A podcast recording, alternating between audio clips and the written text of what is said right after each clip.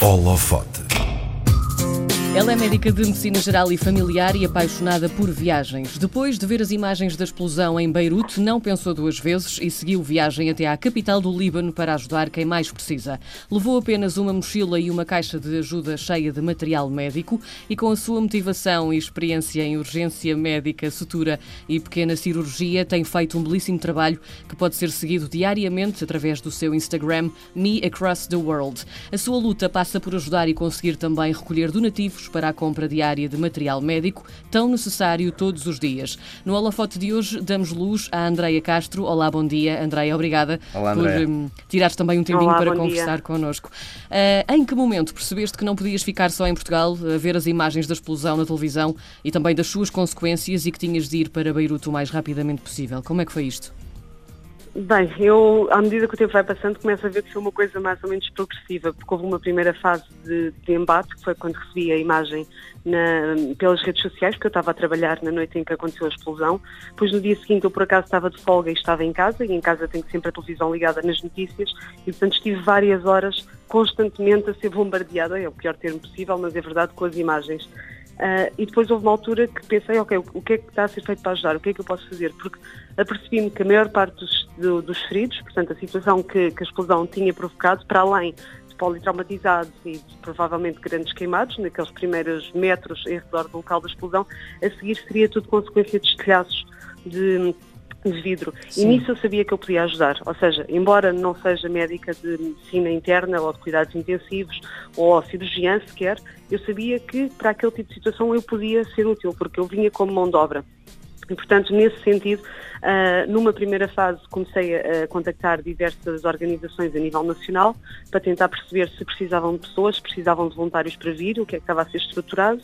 Contudo, como eu nunca estive ligada a nenhuma organização deste género, seja Médicos Sem Fronteiras, seja Cruz Vermelha, seja INEM, não tenho qualquer experiência nestas, nestas agências, por assim dizer, Ahm, acabei por esperar algum tempo, tentar perceber o que é que estaria a ser montado, mas, entretanto, por intermédio de, de- de ligação com o João Sousa, o fotojornalista que está aqui no Líbano, ele ia-me sempre pondo ao corrente que era necessário eh, vir gente e o mais rapidamente possível. Ou seja, embora o governo estivesse a dizer que não era necessária ajuda, aquilo que se vê nas ruas era completamente o oposto. Era preciso muito, muito mão de obra, muita mão de obra mesmo.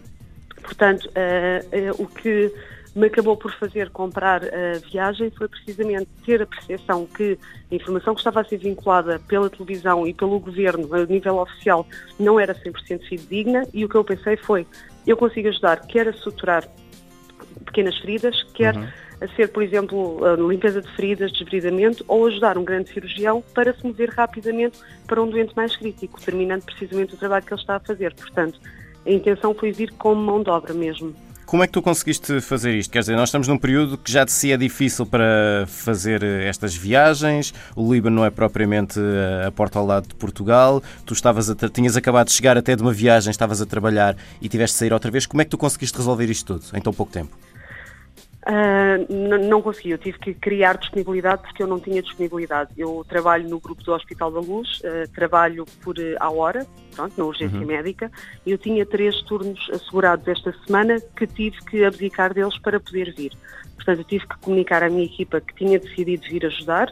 ahm, e, portanto, esta disponibilidade teve que ser criada. Como é que eu fiz em relação às viagens? Comprei na madrugada de quinta-feira a viagem e embarquei na sexta-feira com destino a Lyon, passei a noite de sexta-feira no aeroporto e depois no domingo ao meio-dia, peço desculpa, no sábado ao meio-dia cheguei então a Beirute. E, esta eh, tua experiência aplicada em Beirute, como é que têm sido os teus dias? Como é que tem sido? Eh, nós, eu ontem vi também uma história tua, estavas estafadíssima, dizias que precisavas de dormir, que não conseguias contar mais como é que tinha sido o teu dia e o que é que era preciso fazer. Como é que têm sido estes dias, Andreia, por aí? Bem, é, é verdade, eu ando completamente exausta e acho que eu- eu- o que os meus dias têm sido dias de caos, o que joga um bocadinho de acordo com a situação que se passa aqui. Eu numa primeira fase, aquilo que fiz nos primeiros dias, aliás, logo no dia em que cheguei, eu fui logo diretamente às ambulâncias na, na praça, na Martyr Square, é aquela onde tem havido a maior parte dos conflitos, e fui diretamente às ambulâncias apresentar-me, disse que era médica, que vinha de Portugal e que vinha para ajudar.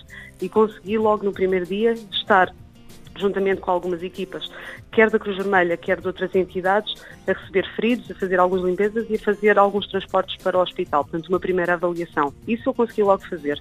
A partir daí, como se tem gerado uma grande rede de contactos, portanto, já há muita gente que sabe que eu estou cá, incluindo libaneses, consegui começar a ter contactos dentro dos hospitais. Portanto, comecei a visitar uhum. serviços hospitalares, quer privados, quer públicos, na medida em que eles têm muito pouco hospital público, é quase tudo privado. Portanto, consegui ir passando por vários hospitais, perceber as necessidades e foi aí que tive então a ideia de receber os donativos no sentido de fazer a compra direta de material médico e de medicamentos para estas instituições. É... Uh, a partir daí, de, sim. Uh, ia perguntar-te acerca dos donativos, porque uh, do que temos visto nas histórias as pessoas têm sido generosas, mas desse lado tem sido Muito. complicado aplicar esse dinheiro. O que é que se passa? Tem, tem sido, tem sido. Portanto, só para, para, para concluir a questão dos dias, eu, eu, neste momento passo metade dos meus dias a avaliar o que, é que são as necessidades a nível hospitalar e a nível das tendas de rua. Portanto, uma vez mais, muitos medicamentos e muito material médico, porque esgotou-se tudo na noite da explosão. Nós tivemos, em média, 400 pessoas a entrar em poucas horas em cada hospital. Portanto, desapareceu tudo o que era consumível, eles ficaram sem nada. E depois a questão de ter havido posteriormente os conflitos diariamente, temos cada vez mais uma série de situações agudas e, portanto, continuamos a ter feridos.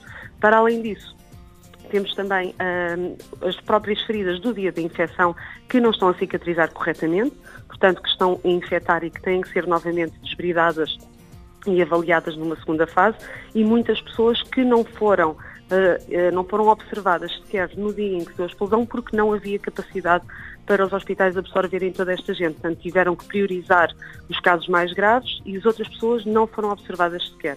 Portanto, temos todo, todas estas situações e, portanto, Passo o dia entre avaliação de necessidades, entre os cuidados que eu consigo prestar diretamente numa tenda de apoio onde tenho material de sutura e, portanto, todos os dias, mesmo após uma semana da, da situação, eu continuo a fazer aqui procedimentos de pequena cirurgia com as condições que existem. Não são fantásticas, mas são as que existem ao possível.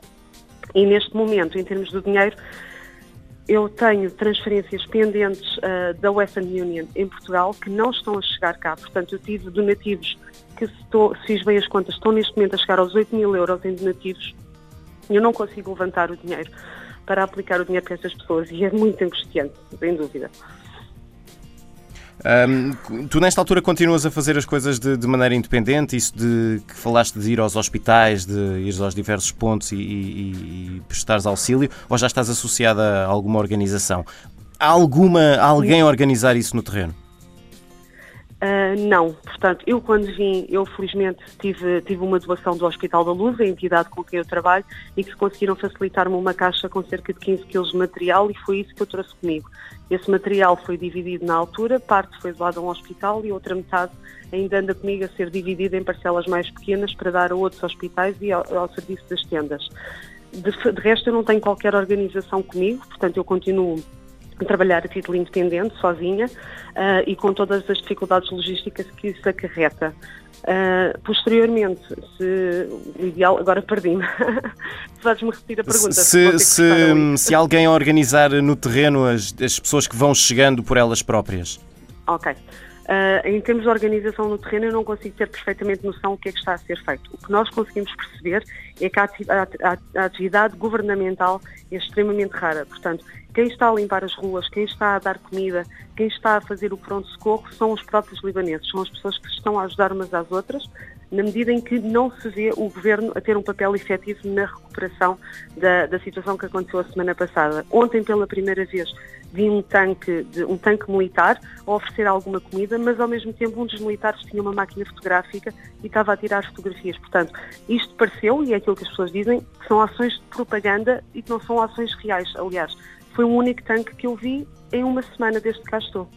Andreia, das pessoas todas com quem tens falado e que também tens ajudado ao longo destes dias, quais é que são os seus maiores medos? Ou seja, que visão é que tu achas que estas pessoas têm de tudo o que se passou e, acima de tudo, do que vem a seguir? Que também é tão importante, Bem, não é? Uh, as pessoas todas com quem eu falo não, não acreditam que tenha sido um acidente. Sim. Portanto, também não se comprometem exatamente, parece que têm de certa forma algum receio uhum. de dizer quem poderá ter sido o responsável, mas invariavelmente as pessoas acreditam que isto possa ter sido uma obra interna e pronto, e concretizando algo relacionado com o Hezbollah, com as milícias. Um, Portanto, é, é a percepção que nós temos uh, do geral. E, e, o que vem a seguir, achas que tem alguma, alguma coisa também a dizer? Ou seja, quais, quais é que são os maiores receios daqui em diante?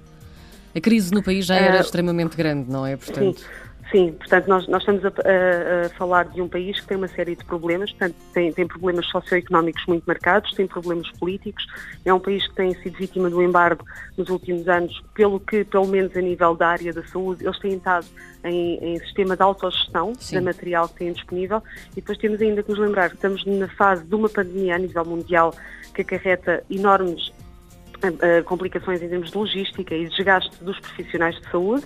Temos depois a questão de os hospitais não estão a ser financiados. Um dos hospitais públicos onde eu fui há dois meses que os funcionários não recebem pagamento, portanto eles não têm dinheiro nem para pagar aos funcionários, nem para ter novo material, material este que acabou na noite da explosão, portanto eh, neste momento já começa a tentar vir material de outros locais do país para Beirute, porque não há mais, uh, e depois temos também a questão destas pessoas não conseguem retirar o próprio dinheiro dos bancos. Portanto, têm limites no, no, dinheiro que podem levantar e mesmo no dinheiro que podem levantar. O dinheiro desvaloriza imenso uh, assim que retiram o valor do banco, mas desvaloriza para menos de metade. É, é muito significativo mesmo. Uhum. Portanto, estas pessoas vivem diariamente com estas dificuldades todas e a questão do, do SIL, que dizia que tinham muito armazenamento de cereais não se sabe exatamente durante quanto tempo. Agora também essa informação começa a ser questionada porque também dizem que o país está num estado de pobreza uh, um bocadinho acima do que seria, do que seria falado uhum. e, portanto, os próprios silos não tinham tanto depósito assim de, de sementes e de outros cereais como seria falado. Hum, os silos que estavam no Porto e que foram destruídos também pela pois. explosão. André Castro. Os mesmos silos, sim. André Castro. Uh, e a fechar uh, a nossa conversa, não te vamos tomar mais tempo. Uh, obrigado por teres hum. conversado connosco neste, neste holofote. André Nada. Castro, médica viajante, fecha a vida, foi para Beirute, no Líbano, ajudar pessoas. Obrigado, Andréia. Obrigada, Andréia. Um beijinho grande e Obrigada. boa viagem de regresso quando voltares.